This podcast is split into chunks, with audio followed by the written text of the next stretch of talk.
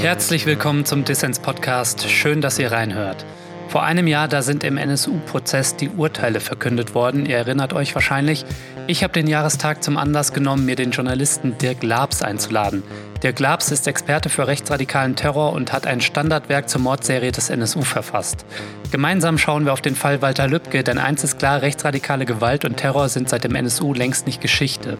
Außerdem sprechen wir über die Fehler, die Politik und Sicherheitsbehörden im NSU-Komplex gemacht haben und wie sich das heute vielleicht rächt.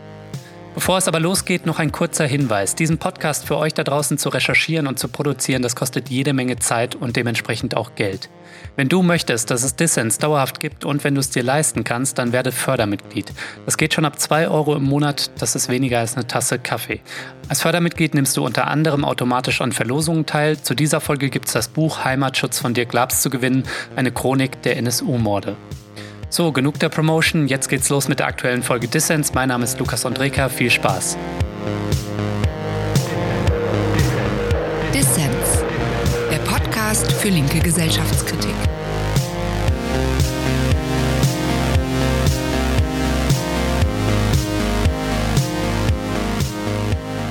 Herr Labs, schön, dass Sie beim Dissens-Podcast dabei sind. Vielen Dank. Vor einem Jahr sind im NSU-Prozess die Urteile gegen Beate Zschäpe und Komplizen des NSU verkündet worden. Herr Labs, wo stehen wir heute, ein Jahr nach dem NSU-Urteil? Naja, man erkennt jetzt ja eindeutig durch den Mord an Walter Lübcke, also noch haben wir ja nur einen Tatverdächtigen, aber die Indizien sind ja relativ stark, dass das also kein Problem der Geschichte ist, Rechtsterrorismus, sondern akuter denn je. Und dass auch viele Fehler, die gemacht worden sind, ähm, jetzt nicht nur beim Prozess, sondern auch in der Aufklärung des NSU-Komplexes insgesamt, jetzt scheinbar wirklich ernste Konsequenzen haben. Und dass es jetzt so gekommen ist, ist natürlich umso schrecklicher. Ja, wir müssen auf jeden Fall über den Mord an dem Kasseler Regierungspräsidenten Walter Lübcke sprechen. Der mutmaßliche Täter, das ist Stefan E., ein Rechtsextremist. Der kommt aus derselben Generation und einem ganz ähnlichen Nazi-Milieu wie der NSU. Wie beobachten Sie den Fall, Herr Labs? Das ist ja die Generation Mundlos, 1973er Jahrgang, sehr ähnlich sozialisiert. Das war mhm. das Interessante, genau wie Mundlos ja schon vorgehabt hat, ein Asylbewerberheim in seiner Region anzugreifen, hat der verdächtige Stefan E. das ja auch getan. Mhm. Ist dann relativ lange auch in diesen gewaltbereiten Kreisen, also Blood and Honor Combat 18, aktiv gewesen, genau wie natürlich auch Uwe Mundlos, Uwe Böhnert, die anderen Kernmitglieder des NSU. Also da gibt es ganz starke Parallelen. Der Name Lübcke taucht schon in einer der Datenbanken des NSU auf. Der NSU hat ja ganz intensiv äh, politische Feinde nicht nur ausgespäht, sondern auch äh, kategorisiert. Das ist eine Liste mit tausend Personen und Objekten, ne? Mehrere tausend, genau. Und ja. jahrelang habe ich versucht zu erklären, dass es jetzt nicht alles potenzielle Ziele sind, also wie jetzt später die Migranten, die ermordet worden sind, sondern dass es eine Liste für den Tag X ist. Also wenn man die Macht übernimmt und mit den Feinden abrechnet. Hm. Und man merkt jetzt wieder an den Umgang mit dem Fall Walter Lübcke, dass all diese Erkenntnisse nicht verfangen in der öffentlichen Wahrnehmung. Also man fängt, habe ich den Eindruck, immer ganz neu an, dieses Phänomen zu verstehen. Mhm.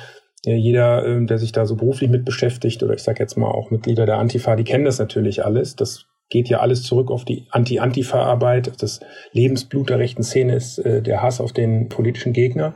Den spioniert man aus und legt Listen an, um eben an dem Tag X bei einem Umsturz mit denen abzurechnen.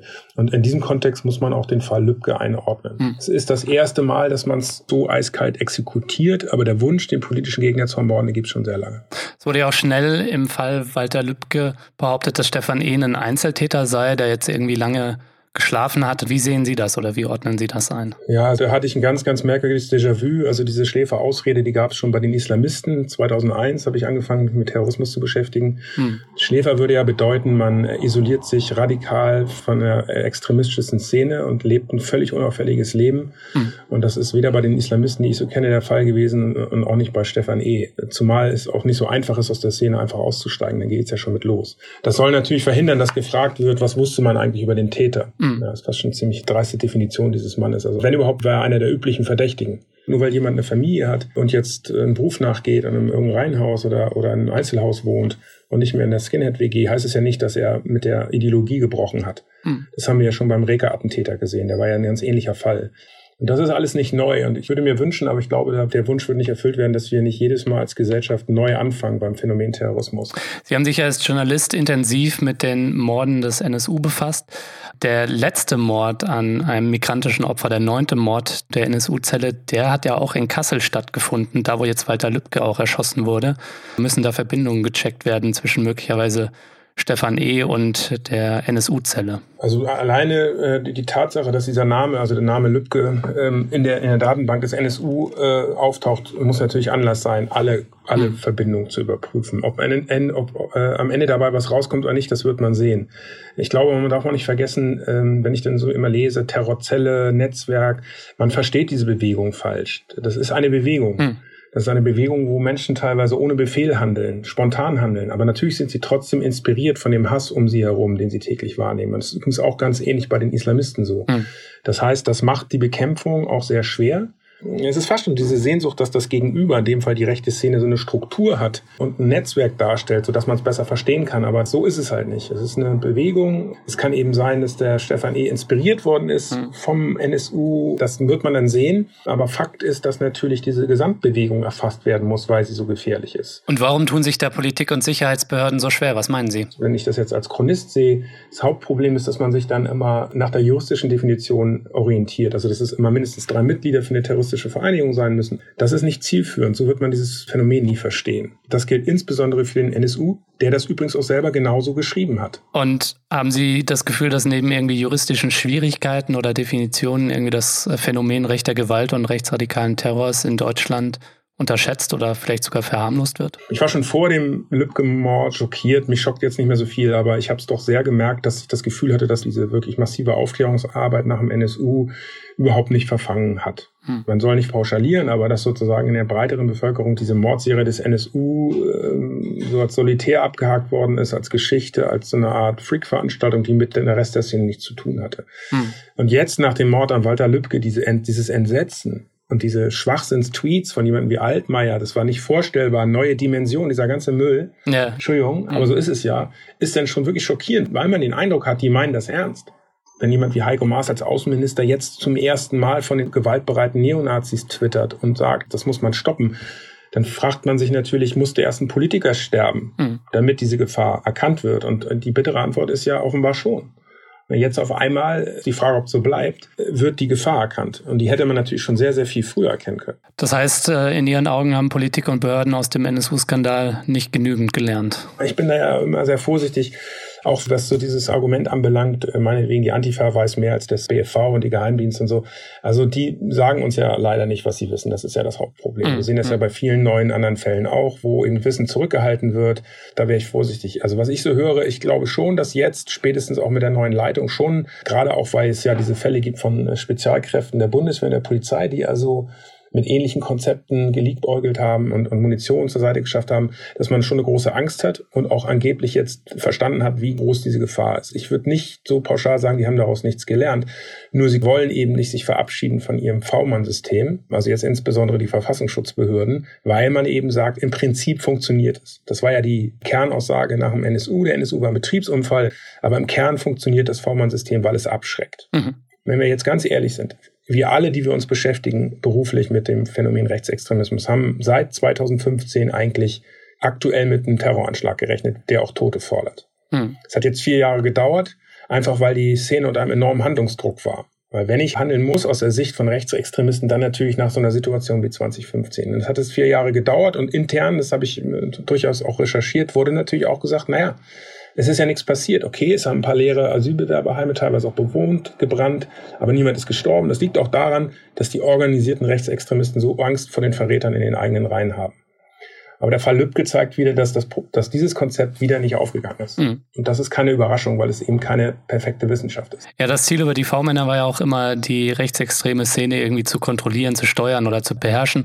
Thomas Haldenwang, der neue Präsident des Bundesverfassungsschutzes, hat jetzt gesagt, wir sind nicht in der Lage zu sagen, wir beherrschen den Rechtsextremismus.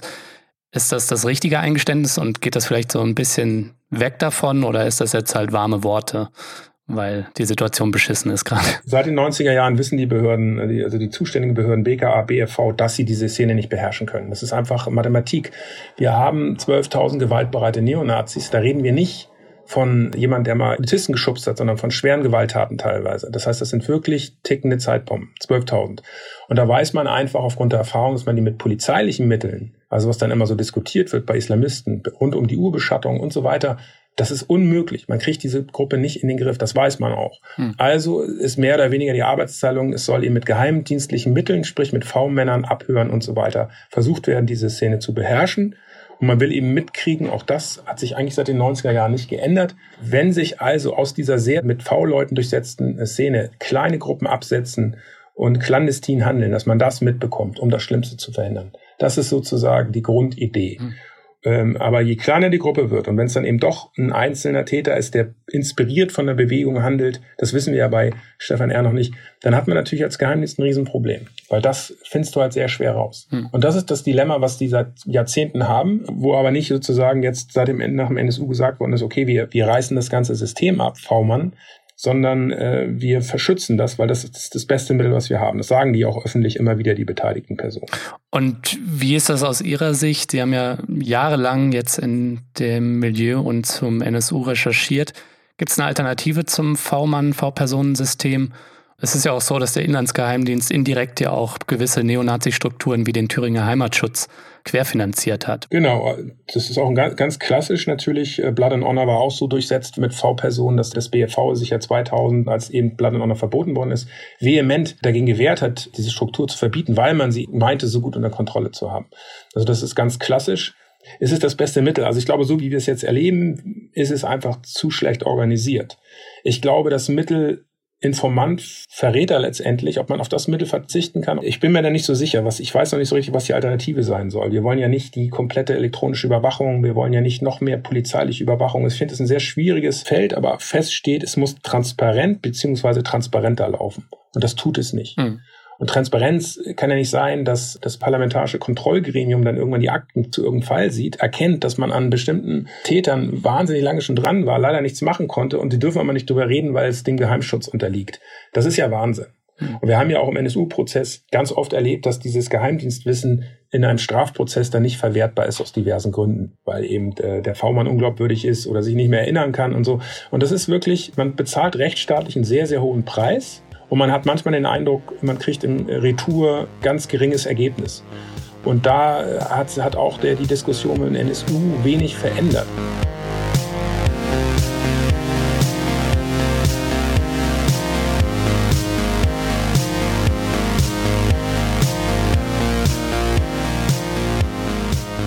Viele von euch wissen, was jetzt kommt. Ich möchte an dieser Stelle wieder allen Menschen danken, die Dissens monatlich mit ihrer Kohle unterstützen. Ihr macht unabhängigen linken Journalismus möglich. Danke dafür. Damit wir Dissens wirklich dauerhaft auf stabile Beine stellen können, brauchen wir einige Fördermitglieder mehr. Wenn dir da draußen also Dissens gefällt und du es dir leisten kannst, dann mach mit. Helfen kannst du schon mit 2 Euro im Monat. Das ist gar nicht viel Geld. Als Fördermitglied von Dissens tust du nicht nur etwas Gutes, nein, es winken auch Bonusinhalte. Zum Beispiel nimmst du automatisch an Verlosungen teil. Zu dieser Folge gibt es das Buch Heimatschutz von Dirk Labs zu gewinnen, eine Chronik der NSU-Morde. Lange Rede, kurzer Sinn, mach mit bei Dissens, werde Fördermitglied. Zum Start kannst du 30 Tage kostenlos reinschnuppern.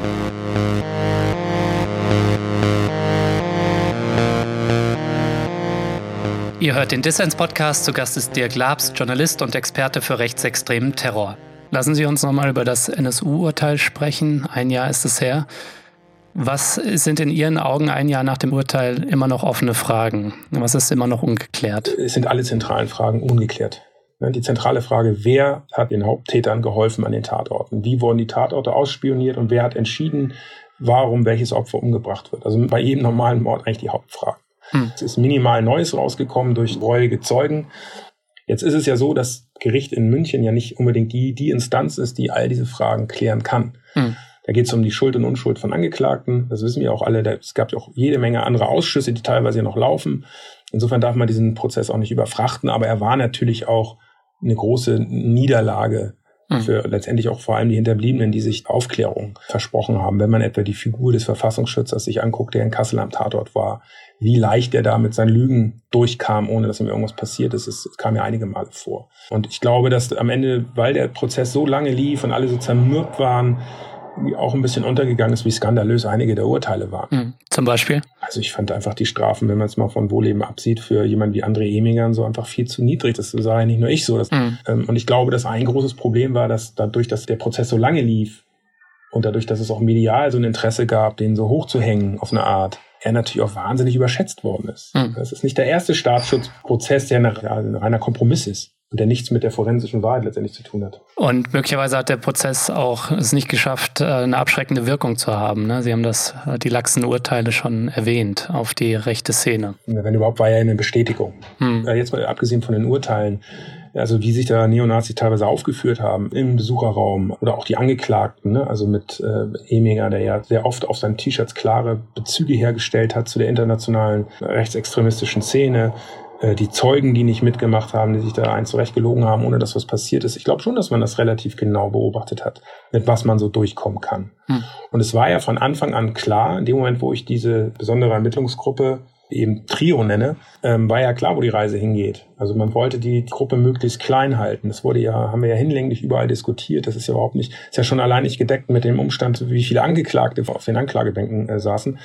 Aber man hat es irgendwie geschafft, das im kollektiven Bewusstsein zu verankern, dass es sich offensichtlich um Trio gehandelt hat. Und das ist natürlich einigermaßen absurd. Ne? Also Und rächt sich vielleicht auch heute, ne? Es, es rächt sich auch heute, das glaube ich auch. Also, ähm, dass, ähm, dass nicht, nicht verstanden wird, auch wie willkürlich Terror sein kann. Hm. Es geht manchmal wirklich nur um, um das Fanal, was man setzen will. Und das ist leider dann oft sehr zufällig. Und deswegen ist es umso wichtiger, über die Täter und nicht über die Opfer bestimmte Taten zu verhindern. Und im Übrigen, natürlich sind die, die sogenannten Todeslisten oder Feindeslisten sehr interessant. Aber eins ist doch auch klar. Alle Demokraten sind der natürliche Gegner von Neonazis. Hm. Alle. Natürlich ein paar mehr, aber das ist genauso wie bei für jeden überzeugten Dschihadi, also Islamisten, der also wirklich an den Heiligen Krieg glaubt, ist jeder Ungläubige ein legitimes Ziel. Das ist für Neonazi letztendlich genauso. Jeder, der das verhasste Regime stützt, ist ein legitimes Ziel. Das ist einfach so.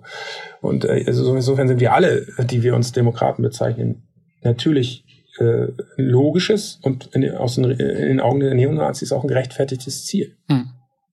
Und auch das wird nicht so ganz klar immer diese Überraschung, dass Politiker jetzt im Mittel, die, die Neonazis, das sind Nationalsozialisten, die wollen das Dritte Reich zurück. So, und nichts anderes. Ich verstehe nicht, das ist eigentlich gar nicht so schwer zu verstehen. Und da gibt's dann, da gibt's dann sozusagen auf dem Weg dahin gibt's dann zig äh, Wege, die dann diskutiert werden, also durch Wahlen wie in Weimar und so weiter oder gleichgewalttätig. Aber, aber das Ziel ist, das Endziel ist das, das Vierte Reich. Jetzt wird von der Politik Aufklärung und der Kampf gegen rechts versprochen. Angela Merkel hat sich zuletzt geäußert. Das hat mich irgendwie so ein bisschen erinnert an die Versprechen, die damals nach der Selbstenttarnung des NSU gemacht wurden, die Helfer aufzudecken und alle Täter ihrer gerechten Strafe zuzuführen. Das hat die Bundeskanzlerin damals gesagt. Für wie glaubwürdig ja, halten Sie die? Äh, also das ist wirklich schamlos. Ne? Also aus viel, in vielerlei Hinsicht, gerade von, von der Kanzlerin Merkel, die also ähm, die ja wirklich so, wenn man sich das mal anguckt, was sie damals gesagt hat, äh, vor den Angehörigen, was da alles passieren soll. Und die Taten lagen zu lange im, im Dunkeln und wir müssen das jetzt ändern und so. Es waren ja alles, also sie hat nicht ein Versprechen erfüllt und sie ist die Chefin der Regierung, sie hätte das durchaus machen können. Sie hat sich vor allem auch nie geäußert. Sie hat sich ja nie wieder wirklich substanziell zu diesem Thema geäußert. Es hat, hängt auch damit zu tun, dass äh, man sie nicht vor sich hertreibt. Das hm. ist ja nicht so, also also das würde in anderen Ländern, in angelsächsischen Ländern durchaus anders laufen. Ne? Dass man, ist immer die Frage, ob man jemanden auch davon kommen lässt. Ist ja nicht so, dass sie keine Interviews gibt. Aber scheinbar ist ja die Frage nie so wichtig gewesen für viele Kollegen, dass man da mal ganz klar das einfordert, was sie versprochen hat. Dass sie das jetzt wieder tut, zeigt ja, dass sie selber weiß, sie hat nie dafür einen politischen Preis zahlen müssen. Also kommt sie damit relativ billig davon. Und natürlich dieser absurde, dieser absurde Satz, man müsste eine rechtsextreme Szene, sinngemäß hat sie ja gesagt, jetzt in ihren Anfängen stoppen ich meine, die ist seit 1945 ungebrochen im Aufbau. Das ist natürlich grotesk. Und da fragt man sich, meint die das ernst? Das macht dann schon so ein bisschen Sorgen, weil man schon das Gefühl hat, ich habe da auch so uralt Vermerke nochmal jetzt rausgekramt aus den 90ern, wo dann ein Staatssekretär sagte, ach, das sind doch keine Nazis, das sind nur Arschlöcher. So nach dem Motto, dass man die so in letzter Konsequenz in ihrem ideologischen Denken nicht ernst nimmt. Und das war natürlich der größte Fehler, den man machen kann. Ähm, hat sich die militante Szene eigentlich ideologisch in den letzten Jahren weiterentwickelt? Wie beobachten Sie das? Also der NSU, der hat sich ja natürlich auf den Ideen von weißer Überlegenheit und Rassenkrieg seine Morde motiviert, aber auch strategisch eben auf so Dinge wie führerloser Widerstand und autonome Zellen gesetzt oder eben auch die einsamen Wölfe. Ist das immer noch ähnlich oder hat sich da auch irgendwie in den letzten Jahren nochmal was verändert? Na, ich glaube, was sich verändert hat, ist, dass wir langsam ein geschlossenes System vor uns haben. Hm. Also wie man es bisher nur aus Nordirland kannte. Also man hat einen bewaffneten Arm, man hat eine Partei in allen Schattierungen. Also wenn ich sehe, dass zwei der, ein ehemals Terrorverdächtiger und ein immer noch akut Terrorbeschuldigter die AfD in einem Fall in Mecklenburg-Vorpommern berät und im anderen Fall hat derjenige ja sogar einen Bundestagsausweis und arbeitet für einen AfD-Abgeordneten. Ich habe den ja neu lang und breit interviewt und er steht dazu. Das heißt, man schließt so dieses System. Mhm. Und wir haben eben, wir haben eben Polizisten, Spezialkräfte der Bundeswehr, die dieses AfD-Denken, also dieses Reduzieren der Migration auf die Messermänner und so voll mittragen und eben dann in, in ihren geheimen äh, Chats davon reden, wir haben nicht mehr lange Zeit, die Situation zu bereinigen. Wir müssen demnächst zuschlagen. Und das ist sozusagen, es zieht sich so durch. Wer hat jemanden wie Stefan E., der so dieses führerlose Widerstand, White Supremacy Combat 18 denke, hm. also auch ganz klassischen Terrorismus, wir sind die Avantgarde, wir sind die Chosen Few, die zuschlagen. Aber das dockt jetzt an an Beamte, die ähnlich denken, die entsprechend ausgebildet sind. Das dockt an an eine Partei, die alle so diesen völkischen Gedanken anhängen. Ich habe das neulich auch den Abgeordneten der AfD gefragt. Ich habe gesagt, das nehmen wir mal an. Sie hätten recht. Aber jetzt frage ich Sie mal, es ist einfach ein Fakt, wir haben 40 Prozent Migration in manchen Großstädten, äh, migrantischen Hintergrund in Schulen. Wie ändert man denn das? Und da kommt denn nichts, weil Sie das, was Sie wirklich wollen, nicht sagen können. Mhm. Ja, weil die Konsequenz ist doch klar, wie ich das ändern kann und nur so. Jedenfalls nicht, indem ich drei oder vier Leute abschiebe. Und das ist so das, was ein klar sein muss. Man will ja zurück zu dieser angeblichen Reinheit der Rasse, der deutschen Rasse. Wo will man denn da hinkommen? Und ich glaube, das muss dann einfach klar sein, was für Mittel da teilweise schon gedacht werden und wie sich dieses System schließt und hilft und dass eben Rechtsextremisten einen Job kriegen, bezahlt, um sich weiter vernetzen zu können. Und das ist eine große Gefahr. Und das ist eine völlig neue Qualität. Das darf man nicht unterschätzen. Ja, der rechte Terror, der entsteht ja auch nicht in, in einem Vakuum, sondern in einem gesellschaftlichen Klima von Hass und Hetze. Und Vielleicht gibt es einen Zusammenhang zwischen den Worten in den Parlamenten oder den Worten der AfD und der Gewalt. Ich bin der Letzte, glaube ich, der jetzt die AfD verteidigt, aber ich verfolge die Diskussion und kann das historisch nicht bestätigen. Mhm. Also es kann auch sogar so sein, dass vielen Rechtsex wirklich Rechtsextremisten, also Combat 80, Blood and Honor, sind jetzt schon enttäuscht von der AfD, weil sie natürlich nichts gemacht hat, außer paar harte Sprüche raushauen. Nummer eins, du brauchst dieses Klima nicht, um als Terrorist tätig zu werden. Das ist ein Irrglaube. Im Gegenteil, du kannst dich sogar bestätigt fühlen, wenn, wenn es die Meinung unterdrückt wird, dass du gebraucht wirst, um es auf die Tagesordnung zu bringen. Mhm. Nummer zwei, natürlich kann das auch dazu führen, dass gemäßigte oder ich sag schon auf der Kippe stehende Leute in das extremistische Lager getrieben werden. Das stimmt schon. Also vielleicht jemand, der darüber nachdenkt, es muss was geschehen und der braucht jetzt diese breite Bestätigung, um dann wirklich extremistisch tätig zu werden. Insofern ist es nicht ungefährlich, das stimmt schon, aber es ist nicht die einzige Voraussetzung. Das ist, glaube ich, ganz wichtig. Ne? Also hm. wenn man jetzt die Generation Mundlos anguckt, wann sind denn die schlimmsten Anschläge passiert? Nachdem das Asylgesetz geändert worden ist in den 90ern. Nachdem. Also als man den großen Triumph errungen hat, brannten sofort wieder die Häuser. Jetzt geht's weiter, nach dem Motto. Jetzt geht's weiter, konnte man auch sagen, und wenn man jetzt die Briefe von Uwe Mundlos zum Beispiel sich anguckt, der war ja sehr frustriert über die Lage Mitte der 90er. Man hat ja wirklich gedacht, in der Neonazi-Szene aufgrund der Balkan-Flüchtlingssituation in den frühen 90ern und zusammen mit den Ostdeutschen würde man jetzt wirklich die Macht erringen. Und jetzt, jetzt ist es soweit. Und das kam ja nicht dazu. Die Republikaner waren eine Enttäuschung.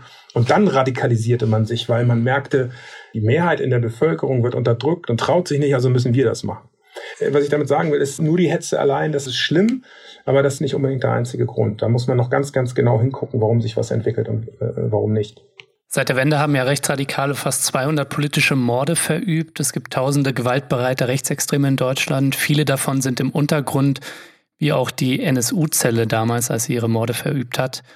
Wird Ihnen bei diesem Haufen tickender Zeitbomben, Sie hatten es vorhin schon dasselbe Wort benutzt, ähm, da manchmal Angst und Bange oder sollten wir da wirklich besonnen sein? Nö, man hat einen Grund, ein bisschen Angst zu haben. Man muss sich jetzt davon nicht das Leben sozusagen bestimmen lassen, aber BKA hat das dann ja so schön gerechnet, es gibt 12.000 gewaltbereite ähm, Rechtsextremisten, aber nur 36 Gefährder oder so. Hm. Das ist ja wieder diese Definition. Dann muss man fragen, war der Reka-Attentäter vorher als Gefährder geführt? Nein, war er nicht. War Stefan E. als Gefährder geführt? Nein, war er nicht. Dieses System funktioniert ja so nicht. Und natürlich, wenn man mit Terrorermittlern äh, spricht, wissen die das auch ganz genau. Und natürlich geht es bei den Zahlen auch immer darum, die Leute zu beruhigen. Kann ja jemand sein aus diesen 12.000, der gar nicht untergetaucht ist, der wie Stefan E. zur Arbeit geht morgens und seine Kinder in die Kita fährt. Und dann legt er los und bringt jemanden um. Wenn man das Beispiel eines der, der Beschuldigten, der jetzt in Haft ist, der äh, aktuellen und Ex-SEK-Beamten in Mecklenburg-Vorpommern, der also jetzt in Haft ist, weil er äh, zehntausende Schuss Munition zur Seite gebracht hat. Als ich bei dem vor dem Haus stand, wurde mir klar, wie gefährlich der ist. Weil der hatte, hat da seine Kinder, sein Trampolin stehen, der gibt seine Karriere auf für das, was er da getan hat. Das heißt, er ist Überzeugungstäter. Mhm. Und so muss man es sehen. Das heißt, auch so eine Leute können auf einmal austicken. Kinder hin oder her. Und das sind dann spezialisierte Killer letztendlich. Und da bin ich mir noch immer nicht so ganz klar, wie man da auch immer dann auf diese Abdeck-Stories reinfallen kann, dass das alles nur Prepper sind und so weiter. Aber gut. Und ich sehe es ja in Berlin, wie besorgt die Innenpolitiker sind. Wie die richtig Angst haben. Du kannst die nicht alle unter Kontrolle halten. Hm. Du, insofern ist da auch jetzt eine große Ratlosigkeit, wie gehe ich jetzt damit um? Müssen wir uns jetzt eigentlich fragen, ob sich nach dem Flüchtlingssommer 2015 und dem Rechtsruck in der Gesellschaft irgendwie da eine ganz neue Generation radikalisiert, weil die Generation ähm, NSU, zu der ja auch Stefan E. gehört, die hat sich ja in den 90ern radikalisiert und die, diese militante Nazi-Szene, die blickt jetzt auf eine fast 30-jährige Geschichte rassistischer Gewalt zurück. Müssen wir jetzt eigentlich den Blick schon nach vorne richten oder ist das immer noch das Hauptproblem? Den muss man immer nach vorne richten. Ne? Also irgendwie wird die nächste Generation immer radikalisiert. Dagegen kann man in dem Sinne auch nicht viel machen. Also das beste Beispiel sind die Skinheads der 90er. Hm. Da wurde ja immer gesagt, auch von Seiten der Antifa, man hätte da nie durchgegriffen und man durften machen, was sie wollten. Das stimmt zum Teil für 90, 91, 92 dann, aber irgendwann hat man durchgegriffen. Sieht man am Umfeld des NSU, da sind ja einige Schlüsselhelfer, haben ja hohe Gefängnisstrafen in den 90er Jahren bekommen. Nur, was hat's gebracht? Nichts. Der harte Kern hat sich im Gefängnis rausgebildet. Ein paar sind ausgestiegen, ein paar haben gesagt, na gut, ich habe nichts anderes gelernt jetzt werde ich Profi-Rechtsextremist. Mhm. Das, das heißt, es ist ein Dilemma. Das heißt ja nicht, dass man nicht durchgreifen soll. Das heißt nur, dass man ein bestimmtes Ergebnis manchmal nicht verhindern kann. Also ich glaube, dass in unserer modernen Gesellschaft ja oft dann, äh, das, man hat so das Gefühl, wenn man lang genug über irgendwas nachdenkt, gibt es eine Lösung für alles und wenn die nicht gefunden worden ist, wurde ein Fehler gemacht. Nee, das ist eine Realität, dass es immer Terrorismus, glaube ich, in einer freien Gesellschaft geben wird, weil die Gedanken sind frei, du kannst bis zu einem gewissen Punkt kannst und musst du dich auch frei über alles äußern dürfen und dann ist immer die Gefahr gegeben, dass unter ganz unterschiedlichen Gründen sich Terrorismus rausbildet. Das ist einfach so in der, in der modernen Gesellschaft. Wir können immer nur, ich glaube, wir müssen klar die Grenzen ziehen als Gesellschaft, ohne sich selber von den Werten zu entfernen, für die man steht. Auch rechtsstaatlich. Hm. Ne, wir wollen ja keine Lager, wir wollen keine Gefährder anlagern, auch nicht für rechte Gefährder. Das ist ganz, ganz schwierig rechtsstaatlich. Ja, und auch bei den rechten Beamten habe ich es erlebt. Die sind ja alle noch im Dienst. Das ist zwar bitter, aber auf der anderen Seite wollen wir es ja andersrum auch wieder nicht so haben, dass es dann radikalen äh, Erlasse gibt und so weiter. Also man muss da, finde ich, differenzieren und die Stärken rausarbeiten, an den eigenen Stärken arbeiten.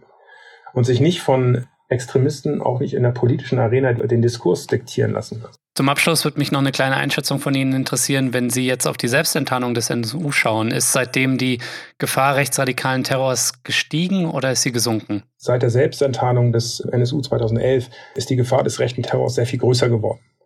Einfach durch die Flüchtlingssituation 2015, die in der Szene eben zum Anlass genommen wird, anzunehmen, dass Deutschland, wie es eben rechtsextremistisch vorstellt, um sein Überleben kämpfen muss. Und das macht die Terrorgefahr eben so gefährlich.